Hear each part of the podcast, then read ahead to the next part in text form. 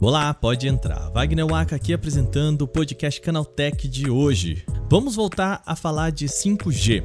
O nosso editor de mobile aqui do Canaltech fez uma entrevista com Hélio Akira Oyama, que é diretor de desenvolvimento de negócios na Qualcomm. O executivo conversou com a gente sobre 5G e as tecnologias que podem ajudar na Copa do Mundo. O Wallace então vai conversar comigo aqui no podcast e falar sobre o que vem por aí. Segundo bloco, mais movimentações de Elon Musk. O executivo voltou a falar sobre recursos pagos, reforçando que o verificado deve ser cobrado. Ao mesmo tempo, a rede social Mastodon, que promete não ter nenhum tipo de moderação, ganhou mais seguidores. No último bloco, vamos falar do mercado de consoles. A Microsoft abriu seus números e quanto ganha com a venda de um aparelho, ou melhor, o quanto perde com cada console vendido. Ao mesmo tempo, agora a Sony disse que atingiu a marca de 25 milhões de PlayStation 5 vendidos e falou sobre o futuro. A gente comenta esses movimentos aqui também. Começa agora o podcast Canaltech, o programa que traz tudo o que você precisa saber do universo da tecnologia para começar o seu dia.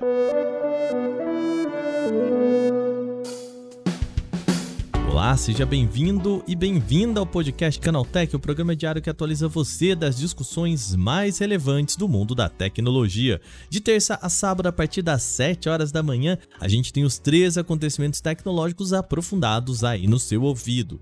E de domingo, a gente tem também o nosso Vale Play, o podcast de entretenimento. Lembrando vocês, ainda dá tempo de participar do nosso Porta 101 especial com o CT Responde. O Adriano e eu vamos responder perguntinhas que vocês mandam. A gente vai gravar hoje aqui na publicação desse podcast, mas ainda dá tempo. Manda a sua pergunta para canalté.ch barra responda ou no link aqui da descrição desse podcast. Lembrando, canalté.ch barra responda, manda sua pergunta que a gente quer responder aqui no nosso programa, beleza? Sem mais, então, vamos agora para o nosso primeiro tema do dia.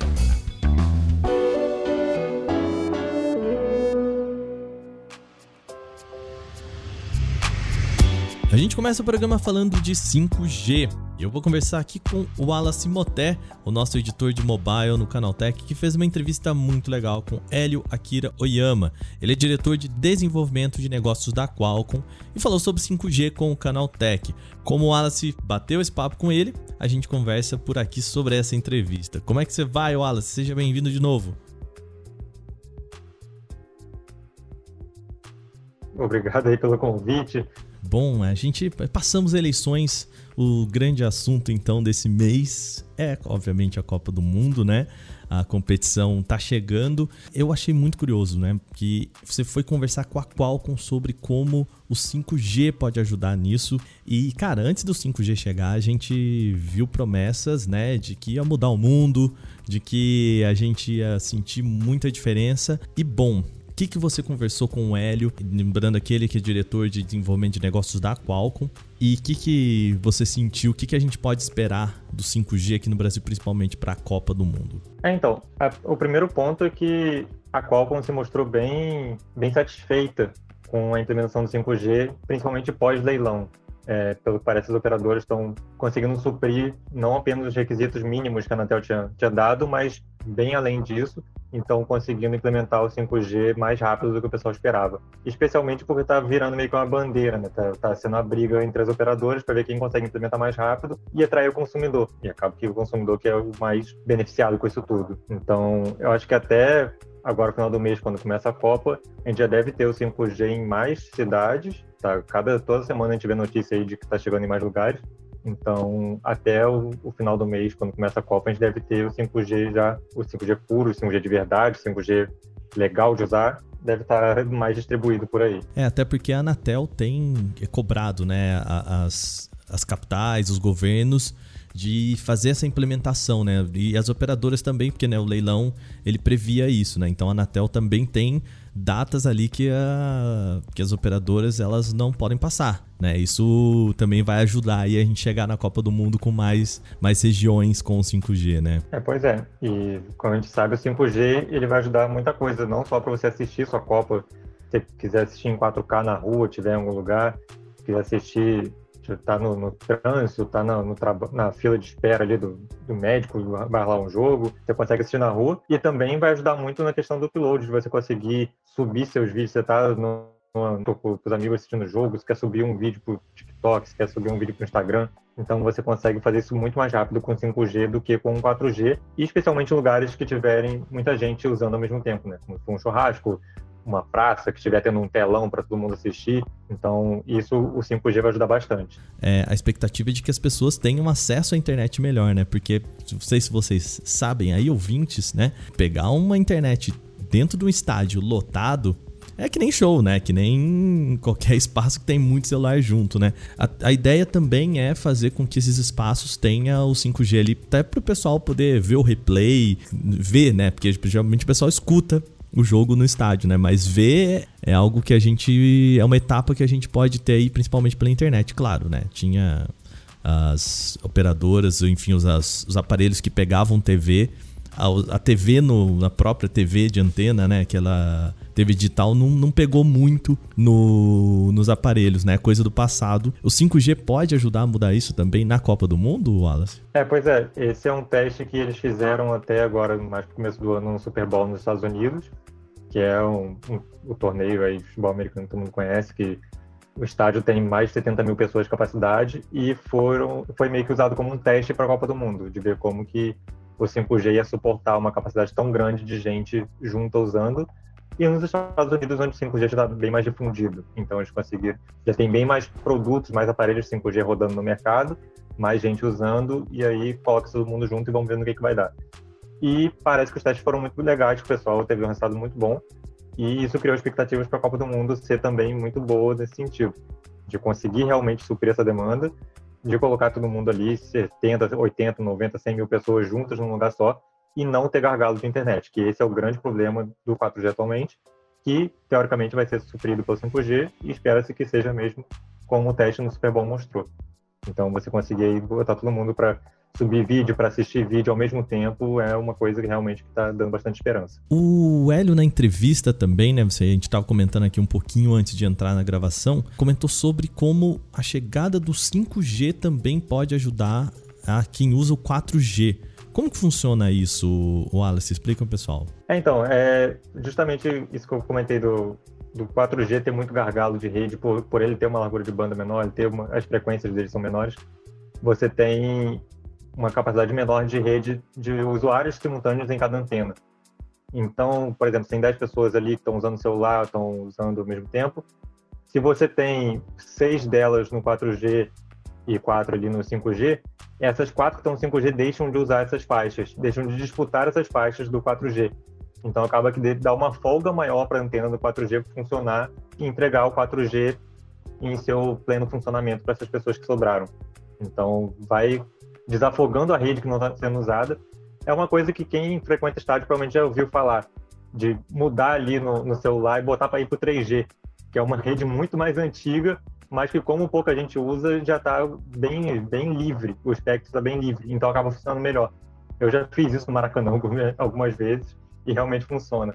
E aí vai ser a mesma coisa agora, você tá ali, você não tem um celular 5G, mas você tem um 4G, então a sua, sua banda vai estar mais livre para você conseguir usar melhor ali o, a sua internet. Por mais que ela não esteja livre como a do 3G, né, que provavelmente muito pouca gente utiliza, né, mas também é, alivia, né? Se metade do pessoal já passou para o 5G, então né, fica bom para quem usa o 4G, fica bom para quem está subindo ali para o 5G.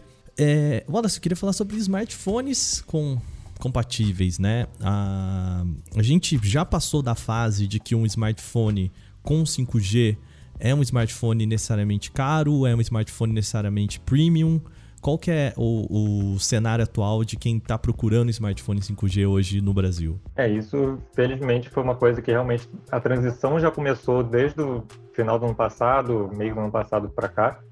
Então a gente tinha sempre aparelhos mais caros, às vezes mesmo os aparelhos mais caros não tinham 5G, como a gente viu nos flagships lançados no começo do ano passado. Então isso começou a ter essa transição, a gente via alguns modelos lançados com e sem 5G, como foi o, o popular, super desejado Galaxy S20 FE, que ele veio na versão 4G e depois chegou o 5G. Então, isso já teve essa transição de ter um modelo de 4G e 5G lado a lado, e a gente está vendo os modelos mais caros, os intermediários premium, só vêm com 5G, e para baixo você tem às vezes ali um modelo 4G e 5G, igual a Samsung costuma fazer muito com o Galaxy A23, A20, A33, A33 até que não agora, porque agora já foi só com 5G, mas do A20 ali para baixo você tem 4G e 5G, e são modelos bem mais baratos. O M23 custa aí 1.200, 1.300 reais, e tem 5G. Tem um, um chip da Qualcomm, que é o 750. É, você tem modelos da Motorola também bem mais baratos, agora na faixa de 1.500 reais ali, com 5G, até um pouco menos, dependendo do modelo, se for um modelo um pouquinho mais antigo. Então, felizmente, você já consegue comprar um, 5, um aparelho 5G mais barato do que você tinha nos anos anteriores. E a tendência é diminuir ainda mais, né? A tendência, conforme a tecnologia for se popularizando, vai tendo modelos cada vez mais baratos. A gente já vê rumores aí de modelos na faixa dos mil reais ou até um pouco menos com 5G para esse ano. A gente tá perto da, da época da Black Friday e já começaram os burburinhos sobre comprar televisores a ideia de que você, ah, quero TV para ver Copa, né? Aquele, aquele negócio, né? Quem troca de TV a cada quatro anos para ver a Copa do Mundo. Você acha que isso também pode ser espelhado para smartphones? Pessoal procurando um smartphone melhor, com conexão melhor, ou até com uma tela melhor, né? Porque nem todo mundo consegue pegar o feriadinho aí do, do momento em que o Brasil tá jogando, ou mesmo para assistir aos outros jogos da Copa do Mundo que também são muito legais, né? Você acha que esse pode ser um argumento forte de venda nessa Black Friday? Pessoal que vai comprar smartphone para ver Copa? Cara, pior que eu acho que pode sim, porque não só pelo, pela chegada, pelo isso de tela maior também, porque a gente teve um boom de telas cada vez maiores de 2019, 2020 para cá. As telas foram crescendo muito, você tem modelo hoje com 6.8, 6.9 polegadas, isso é normal. Isso é coisa que até uns quatro anos atrás era meio que impossível de você pensar. Você tem um pessoal que não comprou celular por muito tempo, teve a pandemia, teve pessoal sendo pessoal desempregado, pessoal uma recessão econômica, e isso acabou gerando uma repressão de demanda que o pessoal vai querer guardou esse dinheiro para poder comprar depois, quando a situação tivesse um pouquinho melhor, que a gente espera que esteja agora. E aí vem também a questão do 5G, muita gente não queria comprar celulares com 4G esperando o 5G sair, para não ficar com o aparelho defasado. Então a tendência é que na Black Friday tenha sim um, uma busca muito grande por celulares, especialmente celulares 5G e com tela grande.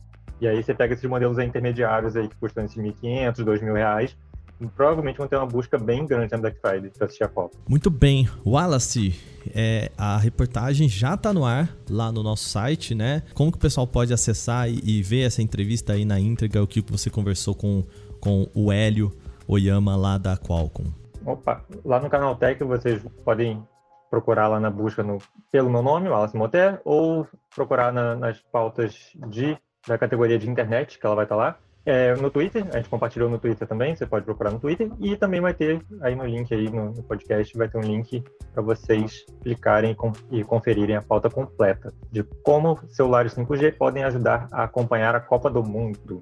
Muito bem. Wallace, obrigado por vir mais uma vez bater um papo comigo aqui no podcast, querido. Obrigado a você pelo convite, meu querido. Sempre que chamar, estamos aí. Eu desejo uma ótima Copa para todo mundo e que o Brasil seja hexa. o Wallace, para quem não sabe, que é boleiro, gente. É boleiro daqueles. Até demais, alguns diria. Muito bem, Obrigado, valeu. Obrigado, gente. Valeu, tchau, tchau.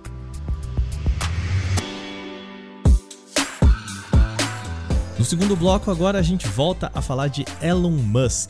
O executivo voltou a falar na rede social sobre as mudanças na versão paga, o Twitter Blue. O primeiro anúncio é do preço do serviço. Musk disse que sim vai rolar um aumento na assinatura do Twitter Blue, mas a mudança não deve ser tão grande quanto as fontes disseram ao The Verge. O veículo havia noticiado que o Blue poderia chegar a 19 dólares e 99 cents. Hoje ele custa em média 5 dólares. Musk diz que o serviço vai custar, na verdade, 8 dólares. Ainda é possível, claro, que haja diferentes níveis de assinatura para diferentes recursos, mas por enquanto o aumento seria dos 4,99 para 8 dólares.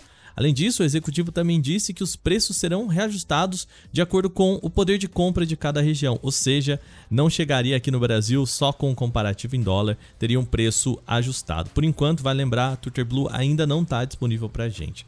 Bom, o que teria nessa nova assinatura então? Musk lista alguns recursos lá no seu Twitter. O primeiro seria a prioridade em respostas, menções e busca. Foi isso que ele disse. Embora não explique exatamente o que seria isso, é bem possível que os pagantes vão aparecer primeiro quando uma publicação tiver bastante respostas, por exemplo. Isso, de acordo com o Musk, seria essencial para combater o que ele chama de spams e golpes na rede social. Musk também disse que a assinatura deve permitir a conta publicar vídeos e áudios mais longos, também sem apontar quais seriam esses novos limites. O executivo em seguida disse que os pagantes também serão impactados com metade da publicidade atual, ou seja, o pagamento não vai impedir que posts patrocinados cheguem aos usuários, só cheguem menos. Para ser mais exato, então, metade do que existe hoje. Seguindo no mesmo fio, Musk também disse que o pagamento pode permitir contornar o paywall em sites que queiram trabalhar com Twitter. E essa é uma parte bem interessante. O paywall é aquele pedido de assinatura que alguns sites têm para acessar o conteúdo do veículo. Musk diz que acredita que o Twitter terá receita suficiente para pagar produtores de conteúdos que queiram oferecer essa entrada gratuita pelo Twitter. Apesar de ter falado sobre o novo tipo de assinatura, o Twitter ainda não apresentou nenhum comunicado oficial, então também não é possível saber quando que essas novidades podem chegar ao Twitter. Só que no mesmo dia em que Musk se pronunciou, outra rede social, a Mastodon, disse ter tido número maior de usuários. Por que, que a gente correlaciona as duas coisas? Quem vai contar o que aconteceu é o nosso querido Gustavo Minari. Conta pra gente, Gustavo. A rede social Mastodon voltou a crescer depois da confirmação de compra do Twitter pelo Elon Musk cerca de 70 mil novos usuários entraram para a plataforma no dia seguinte ao anúncio feito pelo bilionário. Um dos motivos pode ser o rumo que o Twitter vai tomar a partir de agora. Muitos usuários ficaram felizes com o discurso de Musk de tornar a rede social um lugar com total liberdade de expressão. Mas tem muita gente com medo que o Twitter se transforme, na verdade, numa plataforma tomada por supremacistas, racistas, preconceituosos e espalhadores de fake news. Talvez esses usuários mais moderados estejam cogitando trocar o Twitter pelo Mastodon. A matéria completa está no canaltech.com.br.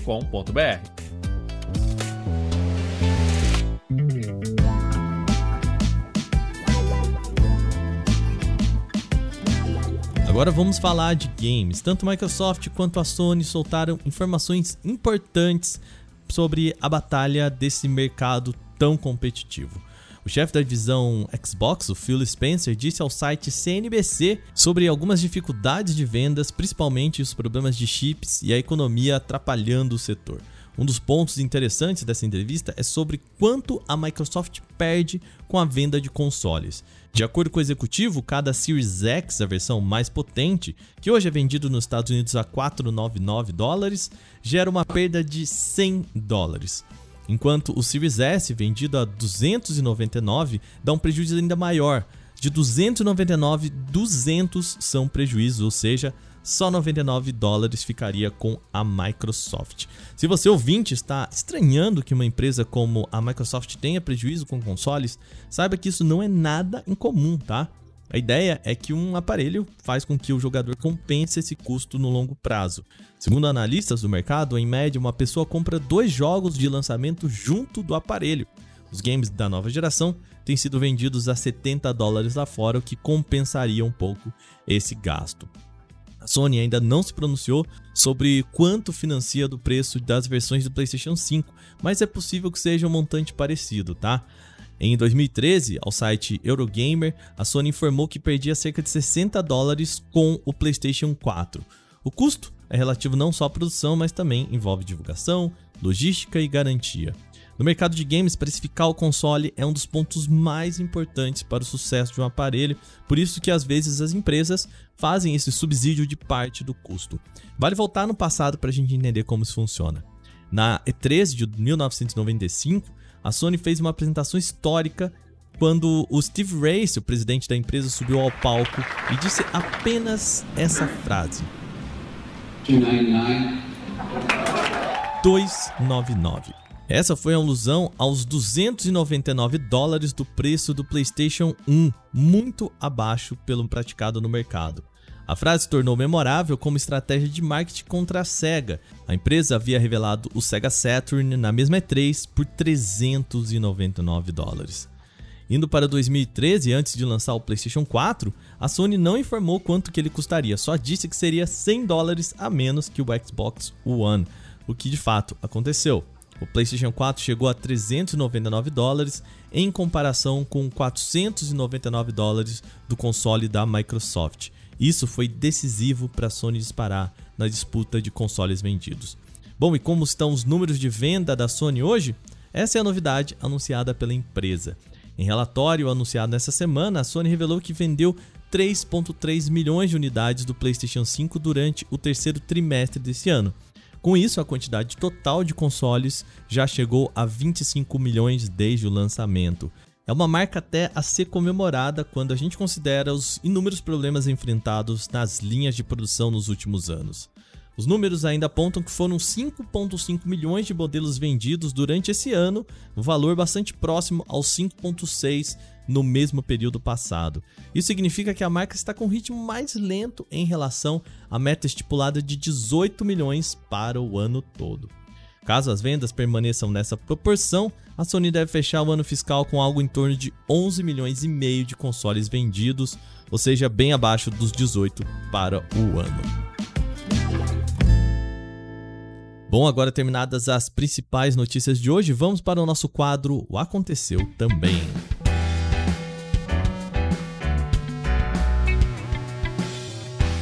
O Aconteceu Também é o quadro em que a gente fala das notícias também relevantes, mas que não geram uma discussão maior. A HMD Global apresentou nesta terça-feira o novo Nokia G60, o smartphone intermediário com câmera tripla traseira e sensor principal de 50 megapixels.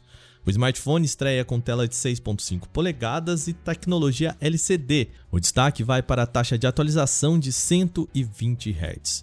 O aparelho vem equipado com o chip Snapdragon 695 e será vendido em uma única opção: 6 GB de memória RAM e 128 de armazenamento interno. O conjunto de câmeras se destaca com o sensor principal de 50 megapixels. Ele chega com bateria de 4.500 mAh e suporte para carregamento rápido de 20 watts.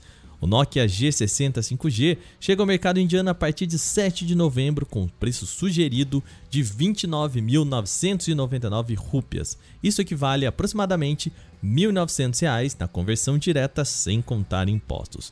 O lançamento do smartphone em outras regiões do mundo é por enquanto desconhecido. Entre os anos de 2019 e 2021, mais de 47 mil homens morreram em decorrência do câncer de próstata no Brasil, segundo dados do Ministério da Saúde. Considerando apenas os números do ano passado, foram 16.055 óbitos relacionados a esse tipo de tumor, por dia, a doença é responsável por cerca de 44 mortes, o que reforça a importância do Novembro Azul. Os principais sintomas são a dificuldade de urinar, a diminuição do jato de urina, a necessidade de urinar mais vezes durante o dia ou a noite, que chama de micção frequente, e sangue na urina. Por isso é importante se atentar aos fatores de risco da condição e o estado de saúde da pessoa no momento, especialmente em casos de intervenção médica. Para identificar o câncer de próstata, o principal exame é a dosagem do PSA, o antígeno prostático específico, medida através de um hemograma. Outra alternativa é o exame de toque retal, no qual o profissional de saúde pode identificar alterações no tamanho da próstata. A prevenção é o melhor caminho, por isso, se você tem mais de 45 anos, lembre-se: é importante já procurar um urologista para diagnósticos frequentes. Nesta terça-feira começou o mutirão online de negociação de dívidas e orientação financeira. O evento é realizado pelo próprio Banco Central, em parceria com a Federação Brasileira de Bancos, a FEBRABAN, e a Secretaria Nacional do Consumidor, a Senacom. A ação, que vai se estender até o dia 30, conta com a participação de mais de 160 instituições financeiras. O Brasil vive uma alta na inadimplência. Em julho, atingiu o recorde de pessoas endividadas desde 2016. O total é de 6,7 milhões de brasileiros com CPF negativado. 28,82% das dívidas são de cartão de crédito, cheque especial, empréstimo ou financiamento bancário. No último mutirão, realizado em março, mais de 1,7 milhão de contratos em atraso foram negociados. Segundo o Banco Central, podem participar da ação pessoas físicas com dívidas em atraso, contraídas de bancos ou instituições financeiras, desde que não estejam atreladas a bens dados em garantia, como carro, imóvel ou moto. Na página do Mutirão, os interessados vão encontrar orientações sobre como negociar as dívidas, além de informações sobre como organizar as suas finanças. A Nvidia GeForce RTX 4090 foi levada ao limite em testes recentes feitos pelo canal Golden Reviewer. O site avaliou o desempenho da placa gamer com uma resolução de 13K, ou seja, três vezes a resolução 4K. A GPU surpreende ao conseguir entregar taxas razoáveis de quadros, especialmente se a gente considerar a quantidade absurda de pixels renderizados, ainda que os títulos utilizados sejam bem leves. O primeiro teste foi feito com Overwatch 2 e possivelmente é o mais impressionante. Isso por conta da taxa de quadros alcançada, foi 200 frames por segundo. Para o jogo, o criador de conteúdo definiu a resolução para 7K e aplicou então a escala de resolução para 200%, ou seja, chegando então ao resultado de 13K. O segundo teste foi feito com Genshin Impact, o jogo de ação e aventura com elementos de gacha. Por aqui, a resolução foi nativamente definida para os 13K sem uso de escalas, e todas as configurações gráficas estavam no máximo. A taxa foi de apenas 30 FPS, mas é o mínimo para a gente jogar com tranquilidade. O game é reconhecidamente mal otimizado e ainda assim a placa da Nvidia conseguiu manter a fluidez sem qualquer travamento. Chrome começou a receber uma barra lateral para facilitar a realização de pesquisas. O recurso permite expandir a busca na parte direita do navegador sem precisar abrir uma nova guia, nem mesmo trocar de site atual. Essa novidade já tinha aparecido para algumas pessoas em versões antigas do navegador, mas agora parece ter sido expandida para mais gente. O Google sabe da importância do buscador para o Chrome, por isso a barra lateral pode renovar a maneira de fazer pesquisas. Para saber se você aí foi contemplado, é só fazer uma pesquisa usando a URL ali no Chrome. Antes de abrir os resultados na página do Google, o navegador vai perguntar se você deseja fazer pelo side panel, ou seja, o painel lateral. A mensagem aparece destacada com o símbolo de G ao lado dos ícones para compartilhar e também dos favoritos.